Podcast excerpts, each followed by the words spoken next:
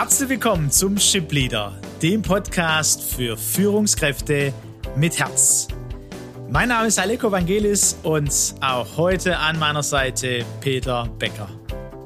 Gemeinsam sind wir auf dem Weg, aus Führungskräften Führungspersönlichkeiten mit Herz zu entwickeln und damit Deutschland zur weltweit führenden Nation im Umgang mit Menschen zu machen. Schön, dass du heute dabei bist.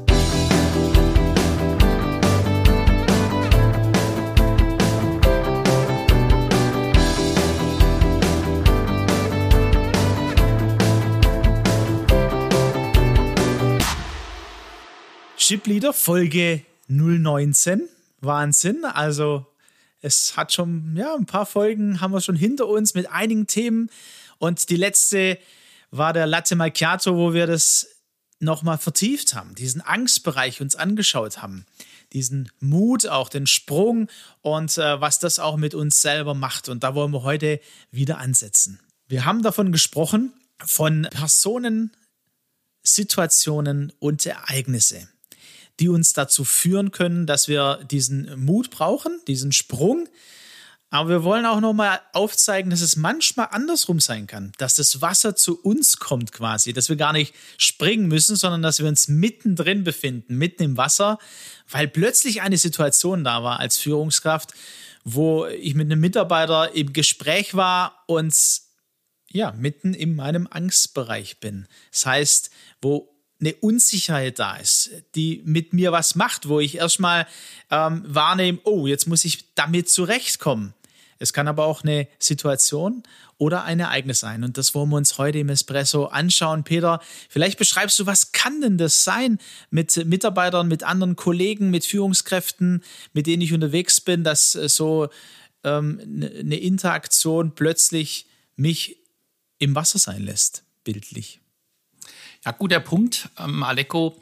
Wenn wir, wenn wir von Personen, Situationen und Ereignissen ausgehen, dann sprechen wir ja von diesen Triggerpunkten, ne? also Momente, ähm, die jetzt plötzlich etwas mit meiner mit meinem Selbstwert, mit diesem Gefühl der Sicherheit und Bedeutung, das war ja unser Zwei-Punkte-Modell, machen. Und wann das in und in welchen Situationen oder durch welche Personen das ausgelöst wird, ist natürlich für, von Führungskraft zu Führungskraft unterschiedlich. Das hängt eben mit meinem Lebensstil zusammen. Wenn ich zum Beispiel ähm, den Anspruch habe, äh, in jeder Situation, in der mich ein Mitarbeiter mir eine Frage stellt, im kleinen Kreis, im großen Kreis, immer eine Antwort zu haben. Das ist mein Anspruch und ich erlebe mich eben nur als professionelle Führungskraft, wenn ich diese Situationen erlebe, nun leben wir ja in einer Welt, die sehr komplex ist, die dynamisch ist, die unvorhersehbar ist. Und nun kommt, komme ich als Führungskraft in eine Situation, eine, eine ganze Gruppe von Mitarbeitern steht zusammen und nun kommt plötzlich eine Frage, zum Beispiel, wie sollen wir denn das und das machen, wo wir doch jetzt im Homeoffice sind? Völlig neue Situation, keine Verhaltensmuster, die ich abrufen kann, keine Ahnung, wie ich es lösen kann. Und jetzt sind wir an einem Punkt wie gehe ich jetzt mit diesem Anspruch, für alle Fragen immer eine Antwort zu haben, umgehen?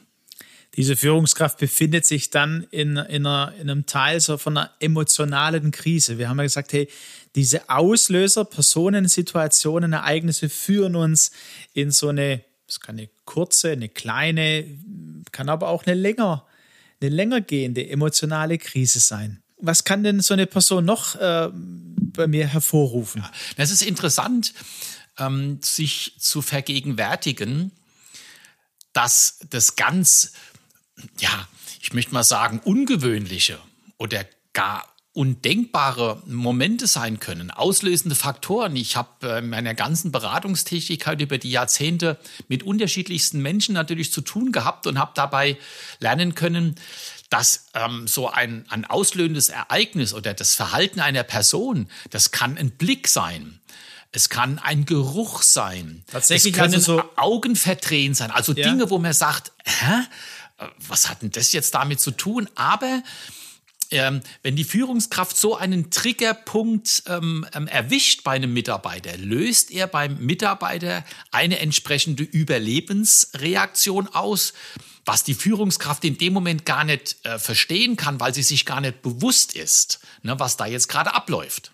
Bedeutet, es können wirklich so auch Kleinigkeiten sein bei Personen, wie du gesagt hast, Augen verdrehen, eine ähm, ne, ne Emotion, auch ein Geruch oder ein Ton. Ja. Ein Ton kann es ja dann ja, wahrscheinlich auch sein. Wir haben es auch bei Ehepaaren schon erlebt, dass, ähm, dass der, der, der Mann beispielsweise durch eine bestimmte Bewegung ähm, ähm, zu seiner Frau hin, ja, dass diese Bewegung zu seiner Frau hin plötzlich eine, eine sehr verletzende Erinnerung ausgelöst hat, die die Frau mit ihrem Vater erlebt hat. Und plötzlich entstand da eine Flut von Abwehr und, und, und der Mann wusste gar nicht, was jetzt passiert ist. Also das, das geht durchs ganze Leben, nicht nur im, im beruflichen Alltag, auch im Umgang mit Freunden, mit Kindern, mit Familienmitgliedern. Kann ich das auslösen?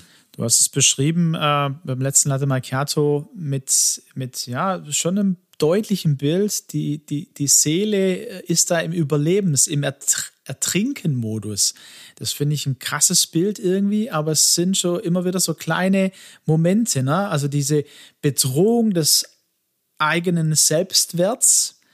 Ja, zum einen, wer bin ich als Führungskraft dann bei so Triggerpunkten, aber genauso immer auch äh, von mir als Führungskraft auf die Mitarbeiter gesehen, ne? dass ich da lerne, auch manche Reaktionen einschätzen zu können und jetzt auch durch, durch dieses Beispiel ähm, für mich zu wissen, Moment, ich als Führungskraft kann da jetzt erstmal ähm, sicher sein, ne? Sicherheit.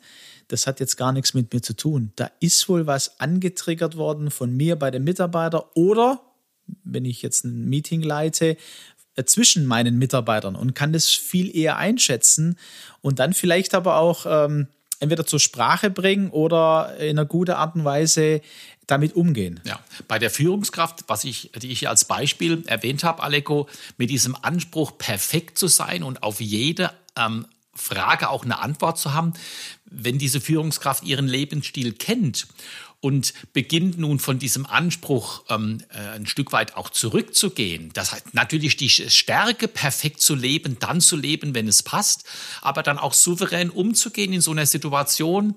Ein Mitarbeiter stellt eine Frage, dann auch sagen zu können, boah, in eine gute Frage, aber darauf habe ich jetzt aktuell keine Antwort die müssen wir entweder gemeinsam suchen, ich mache mich schlau, müssen wir jetzt vertagen. In dieser, aber diese Antwort kann natürlich nur kommen, wenn die Führungskraft ihren Wert nicht an dem Perfektsein müssen festmacht.